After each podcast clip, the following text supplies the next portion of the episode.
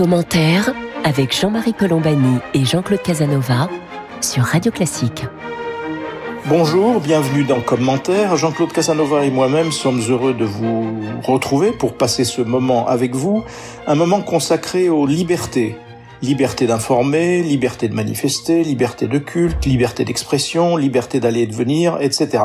Parce que l'actualité nous y conduit à travers notamment deux projets, L'un qui est d'origine parlementaire, qui est inspiré par euh, l'ancien patron du RAID, aujourd'hui député En Marche, Jean-Michel Fauvergue, qui est une proposition de loi, donc dite de sécurité globale. Et l'autre texte qui se veut la dernière grande loi du quinquennat, qui sera, s'il est voté, s'il va au bout, une loi dite de réaffirmation des principes républicains, qui hier était présentée comme une loi contre le séparatisme. Or, en plein débat sur euh, la loi sécurité globale et sur son fameux article 24, cet article qui pénalise la diffusion de l'image, du visage ou de tout autre élément d'identification de membres des forces de l'ordre, lorsque cette diffusion manifeste l'intention de porter atteinte à leur intégrité physique ou psychique.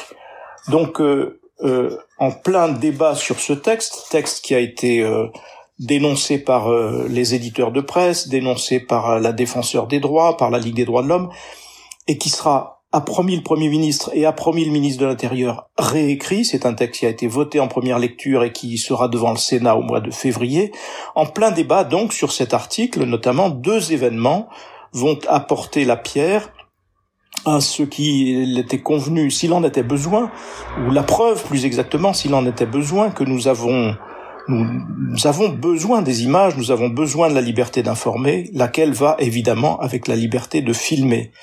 Alors, ces événements, c'est les conditions d'évacuation vendredi soir à Paris, place de la République, de migrants, notamment d'origine afghane, pour lesquels des enquêtes sont en cours, notamment des violences exercées contre un journaliste, mais aussi, et là l'émotion est à son comble, la violence gratuite de trois policiers contre un producteur de musique, ce dernier étant passé du statut de suspect à celui de victime grâce à des caméras de vidéosurveillance, de ces caméras qui ont permis euh, évidemment de d'établir les faits et qui ont conduit le ministre de l'Intérieur, Gérald Darmanin, à demander que si ces faits étaient avérés et confirmés, évidemment, ces policiers soient renvoyés.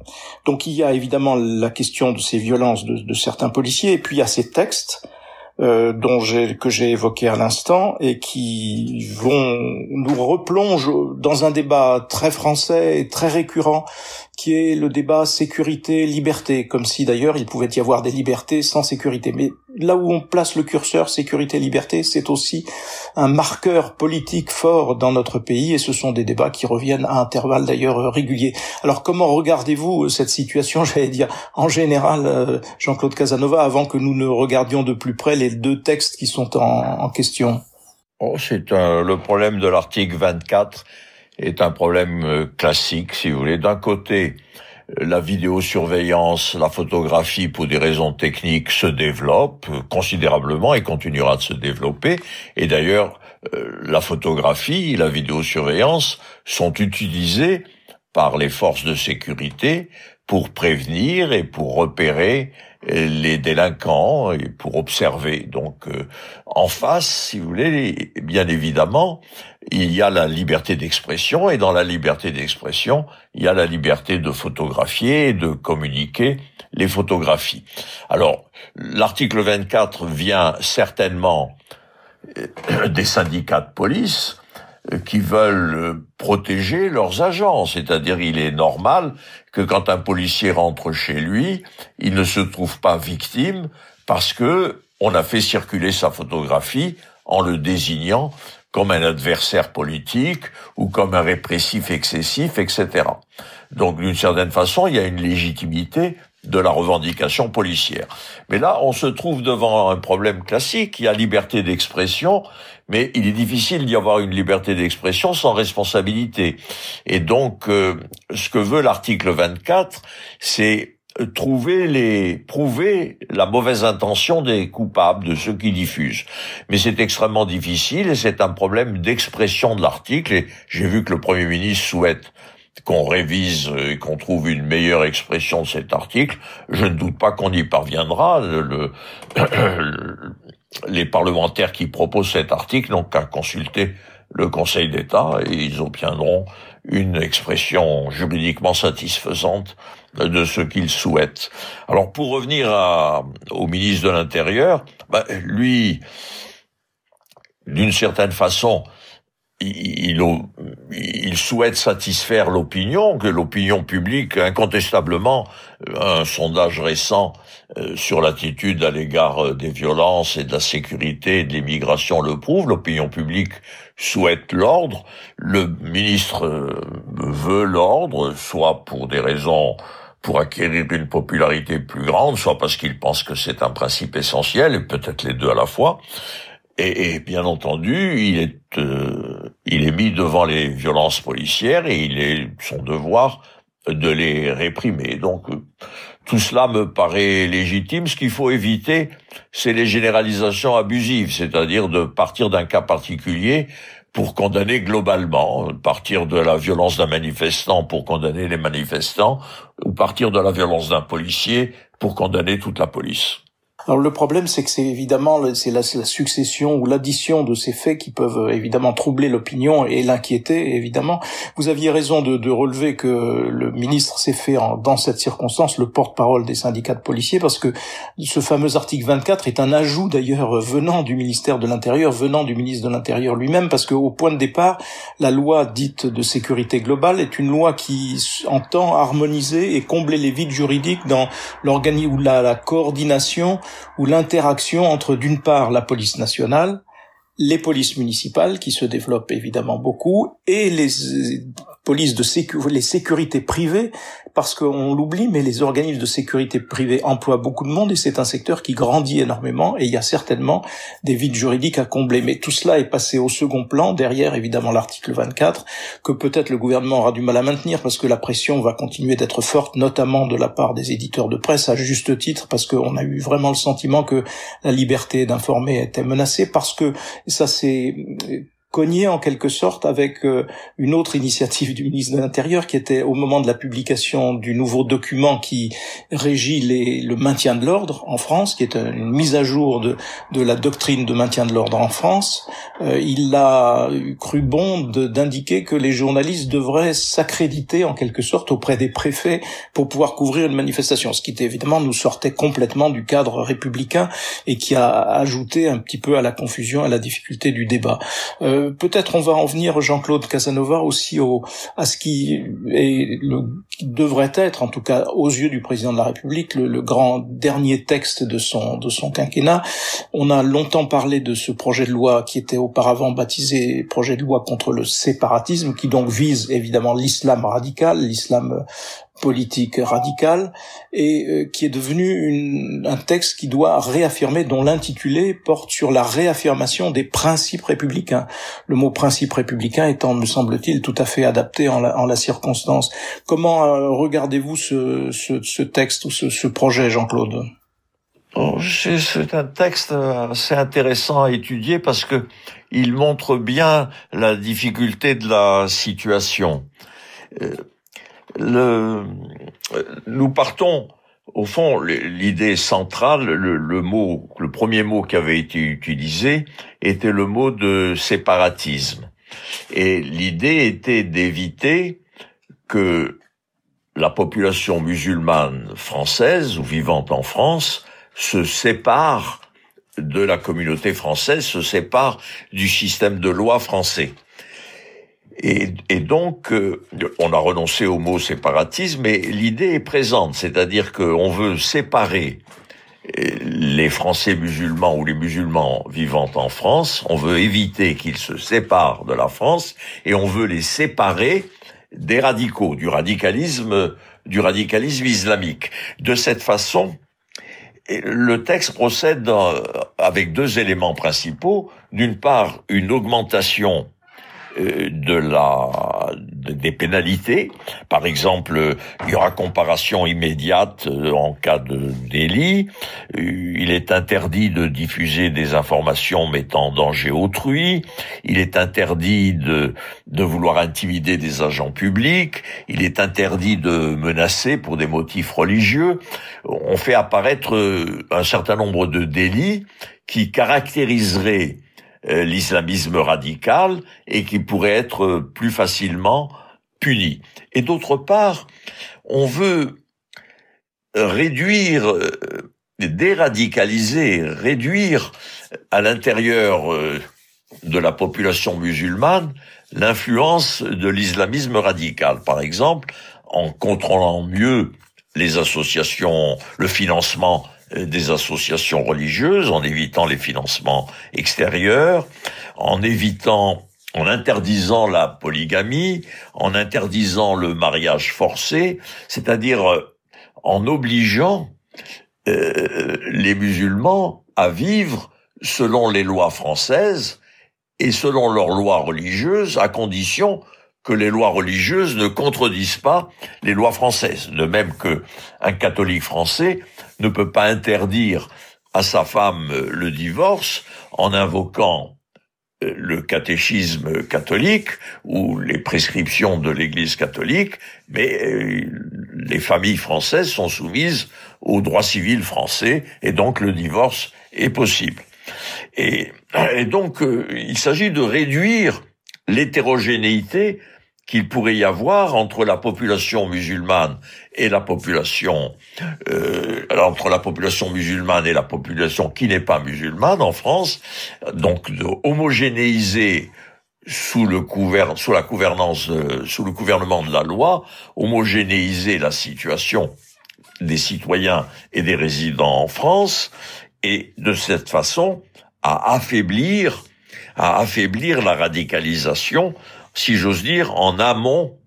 En amont, au fond, on, veut éviter le terrorisme en amont, c'est-à-dire en empêchant les gens de devenir de devenir terroristes ou de devenir radicaux. Et donc, dans ces intentions générales, je crois que cette loi correspond à la situation. À partir du moment où la population devient, ce qui est un grand phénomène historique, la population européenne pour la première fois depuis une trentaine ou une quarantaine d'années, une importante communauté musulmane se développe dans tous les pays européens. Il est évident que les pays européens vont rechercher davantage d'homogénéité parce que l'homogénéité est d'une certaine façon la condition de la bonne citoyenneté.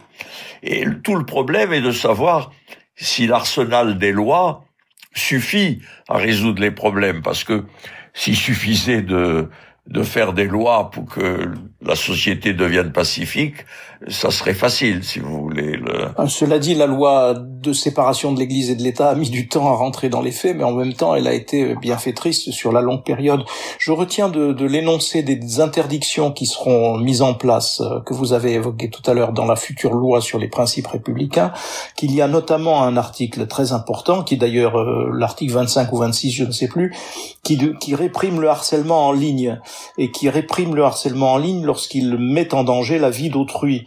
Euh, qui prévoit d'ailleurs la comparution immédiate des auteurs de, ces violences en ligne, ce qui au simple énoncé d'ailleurs de cet article en projet, montre bien que l'article 24 de la loi de sécurité globale dont nous avons parlé, qui était précisément destiné aux, forces de l'ordre, est inutile, puisque dans la future loi principe républicain, le, ce, ce, délit de harcèlement en ligne et de mise en danger de la vie d'autrui existera et sera renforcé dès lors qu'il s'agira d'agents de service public, donc dès lors qu'il s'agira aussi de, de forces de police. C'était juste, juste une parenthèse pour cela. Mais, euh, oui, mais oui, Jean-Claude. Si, vous permettez, sur le harcèlement en ligne, on retrouve d'ailleurs un problème qui est celui de l'article 24 de la, présente, la précédente loi dont nous avons parlé. C'est le problème de, de l'anonymat, si vous voulez. C'est le, le, le problème que posent aujourd'hui les réseaux, c'est de comment combiner la liberté sur les réseaux et la responsabilité. Quand un article paraît dans un journal, le journaliste et le directeur de la publication sont responsables. Et si l'article est un article anonyme, ce qui est parfaitement possible, ou sous un pseudonyme, c'est le directeur de la publication qui est responsable. Le problème des réseaux, c'est que des quantités de choses se, se diffusent sans que le, à cause de l'anonymat, sans que le responsable soit immédiatement repérable. Et donc là, il y a un vrai problème euh, d'accroissement de la responsabilité, parce que il est normal, la liberté est normale, mais la liberté doit s'accompagner de la responsabilité, parce que la liberté, c'est la possibilité de faire ce que l'on veut, mais ce que font les gens n'est pas nécessairement bien, et donc il faut qu'ils soient responsables de leurs actions. Et pour qu'ils soient responsables, il faut qu'ils soit visible. De même qu'on interdit aux gens d'être masqués pour qu'on les voit, de même qu'on demande aux gens de signer leurs lettres et pas d'envoyer des lettres anonymes, eh bien, il faut que tous les gens qui s'expriment sur le réseau soient facilement repérables, ou alors, s'ils ne sont pas repérables, que les responsables des réseaux soient responsables. Jean-Marie Colombani et Jean-Claude Casanova sur Radio Classique. Vous écoutez Commentaire, Jean-Claude Casanova, Jean-Marie Colombani. Nous parlons des libertés de deux textes qui ont animé le, le, débat public, le texte sur la dite de sécurité globale et son fameux article 24, et le futur texte sur la réaffirmation des principes républicains hier dénommé loi contre le séparatisme et qui viendra devant le Parlement dans les semaines qui viennent. On disait tout à l'heure que nous sommes replongés au cœur d'un débat très français et très récurrent qui est euh, où place-t-on le curseur entre sécurité et liberté? Et il n'y a pas de débat de cette nature en France sans à nouveau un débat sur le Conseil constitutionnel, puisqu'en dernier ressort, s'agissant notamment de la loi sécurité globale que le Premier ministre a promis de porter lui-même devant le Conseil constitutionnel, à intervalles réguliers aussi, les majorités ici, là, euh, des secteurs de l'opinion se plaignent du Conseil constitutionnel et là, ce qui est frappant, c'est que avant même que ces textes aient existé complètement, puisqu'ils sont pour l'un, il, va être en navette avec le Sénat, pour l'autre, il n'est pas encore euh, discuté. Avant même que ces textes soient sur la table, en quelque sorte, il y a un début de polémique ou d'attaque contre le Conseil constitutionnel, une sorte de, tir d'artillerie préventif pour dire au Conseil constitutionnel tenez-vous, tenez-vous bien, tenez-vous à l'écart. J'en veux pour preuve euh, ces déclarations notamment de, Marcel Gauchet qui euh, euh, reproche par avance un petit peu au Conseil constitutionnel de d'en de, de, faire trop dans le dans ce que, certains appellent euh, ce qui est d'ailleurs très contestable à mes yeux en tout cas certains appellent le droit de l'homisme. Et donc euh, dit Marcel Gauchet il ne faut pas que les droits individuels conduisent à la liquidation de la souveraineté du peuple. Et donc on est là devant un schéma, euh, j'allais dire très classique, Jean-Claude Casanova, euh, en oubliant ce que le président de l'Assemblée nationale a rappelé d'ailleurs, euh, Richard Ferrand, ce qu'il a rappelé c'est que l'état de droit c'est plusieurs choses. L'état de droit c'est le bicamérisme, l'état de droit c'est la séparation des pouvoirs et l'état de droit c'est le contrôle de constitutionnalité, Jean-Claude Casanova. Bien sûr, donc on peut être mécontent d'une décision du Conseil constitutionnel, mais enfin, le Conseil constitutionnel existe, il est composé de personnes compétentes, ces personnes compétentes euh, interprètent une euh, disposition législative et disent si elle est ou non conforme à la Constitution. Et de même, nos dispositions législatives peuvent être soumises au contrôle international en fonction des traités que nous avons signés.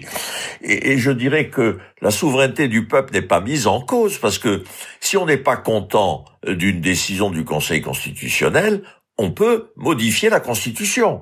Évidemment, la procédure de modification de la Constitution par laquelle s'exprime la souveraineté du peuple est compliquée, elle est, elle est lourde, mais euh, il n'est pas vrai que le Conseil constitutionnel soit le législateur. le Conseil constitutionnel dit simplement la législation est conforme ou n'est pas conforme à la Constitution. Si vous voulez une législation plus sévère, eh bien, modifier la Constitution qui vous permettra une législation plus sévère. C'est ce qu'avait voulu faire François Hollande euh, en proposant euh, une extension, puisqu'elle existe déjà, une extension de la déchéance de nationalité. Bon, euh, donc, je crois que c'est des propos classiques, si vous voulez. C'est la même chose dans tous les pays où il y a des cours constitutionnels. Quand les partisans du loi sont censurés par une autorité judiciaire, ils remettent en question l'autorité judiciaire. On disait autrefois, on a 24 heures pour se plaindre des juges et ensuite il faut accepter leur jugement. Euh, cela dit, ce qui est intéressant dans la circonstance, c'est que ces, ces, débuts de débat ou de débuts de polémique interviennent avant même que les textes ne soient soumis au avant même que les textes ne soient finalisés d'ailleurs, et avant même donc qu'ils ne soient soumis au Conseil constitutionnel. Je pense à, Valérie Pécresse, la présidente de la région Île-de-France, qui a qui indique que le Conseil constitutionnel a le pouvoir de dire que la gravité de la menace aujourd'hui autorise des lois plus répressives. Donc c'est ça qui est en question. Il y a toute une part de l'opinion et de la représentation nationale qui veut aller vers davantage de de, lois répressives et euh, le Conseil constitutionnel, en tant que gardien, j'allais dire, des, des, des, textes fondamentaux, peut évidemment invalider ici ou là, mais on observera que dans sa jurisprudence, il a pratiquement validé euh, la plupart des, des textes qui ont été euh, produits par cette majorité. Est-ce que la situation est la même aux États-Unis, Jean-Claude Casanova Parce que moi, je me souviens de, je me souviens de la période où la gauche arrivait au pouvoir et où le Conseil constitutionnel jouait son rôle, d'ailleurs un rôle moins important à l'époque qu'il ne est devenu parce qu'il y a eu des progrès entre-temps qui ont été enregistrés et où évidemment il y avait des tirs de barrage d'un certain nombre d'élus socialistes pour, pour invoquer précisément la souveraineté du peuple, Jean-Claude. Oui, mais il y a eu les mêmes critiques. Quand il y a eu les lois sur la nationalisation en 1981, le Conseil constitutionnel a exigé, conformément à la Déclaration des droits de l'homme d'ailleurs, des indemnisations des, des entreprises, des, des propriétaires, des actionnaires des entreprises qui étaient nationalisées. Et à ce moment-là, le Parti socialiste critiquait très violemment le Conseil constitutionnel. Et il y a la même chose aux États-Unis quand euh, les républicains proposent euh, une disposition qui est censurée par le Conseil constitutionnel, ils le critiquent et les démocrates en font autant, comme ils l'ont fait actuellement, comme ils menacent de le faire d'ailleurs, compte tenu de la nouvelle composition de la Cour suprême. Je dirais que c'est dans la dialectique nécessaire qu'il y a entre les juridictions et les et, les, et les partis politiques, les mouvements, les opinions. D'ailleurs, je m'amusais en entendant la citation que vous faisiez de Madame Pécresse. Elle appartient au Conseil d'État et elle ne serait pas contente qu'on lui dise que le Conseil d'État devrait réfléchir, tenir compte de ceci ou de cela avant de se prononcer. Euh, juste un mot pour terminer encore Jean-Claude Casanova. On va peut-être revenir juste de, en quelques phrases euh, sur le ministre de l'Intérieur. On voit bien que le, sur le plan strictement politique, alors le rôle du ministre de l'Intérieur, c'est euh, tel qu'il lui a été assigné par Emmanuel Macron, c'est évidemment en quelque sorte de le couvrir à droite, c'est-à-dire de faire en sorte que Emmanuel Macron puisse continuer sa conquête d'une part de plus en plus grande de l'électorat de la droite. Alors c'est pour cela d'ailleurs que le parti Les Républicains essaie de critiquer et de déstabiliser parfois le ministre de l'Intérieur, mais est-ce que dans ce rôle classique au fond de, schéma politique, est-ce que il vous est apparu, Jean-Claude, que le ministre allait trop loin, ou est-ce que à vos yeux, il est parfaitement dans sa posture euh, telle qu'elle est, sa feuille de route politique en quelque sorte, Jean-Claude? Ben, si on le compare à ses prédécesseurs, si vous voulez, les ministres de l'Intérieur dans la course à la popularité, on a eu Pasqua, Chevènement, Sarkozy et maintenant Darmanin. Et ça marche, ça marche parce que si on regarde le dernier grand sondage de l'IFOP euh, sur l'immigration, on voit qu'en gros, 65 à 70% des Français sont mécontents de la politique globale concernant l'immigration, les étrangers, etc., etc. Et donc, euh, c'est très facile d'être populaire euh, en allant dans ce sens. Le problème, c'est qu'il faut l'être euh, avec gravité, avec talent et avec discernement, c'est-à-dire ne pas exagérer, euh, être très circonspect, etc. Et puis, je dirais que d'une certaine façon, l'opinion française sera plus sensible à la réalité des actes et à que, que des propos, parce que ça fait maintenant 25 euh, ans que les ministres de l'Intérieur promettent, gagnent, deviennent populaires. D'ailleurs, tous les ministres de l'Intérieur qui ont fait ça sont devenus populaires et incontestablement, ça joue un très grand rôle dans les élections. Et il est assez normal que les partis de droite, du centre droit, suivent l'opinion, si vous voulez. C'est l'opinion aujourd'hui est majoritairement en ce sens. Donc, euh, on est plus populaire quand on est dans le sens du vent que, que quand on est contre le vent. Mais dans certains cas, la grandeur d'un homme politique, c'est d'être contre le vent. On en restera sur cette dernière remarque, Jean-Claude Casanova. Merci euh, à vous tous et à vous toutes de nous avoir prêté attention aujourd'hui. Euh, nous vous remercions donc d'être à ce rendez-vous de commentaires chaque samedi. Nous vous donnons rendez-vous samedi prochain pour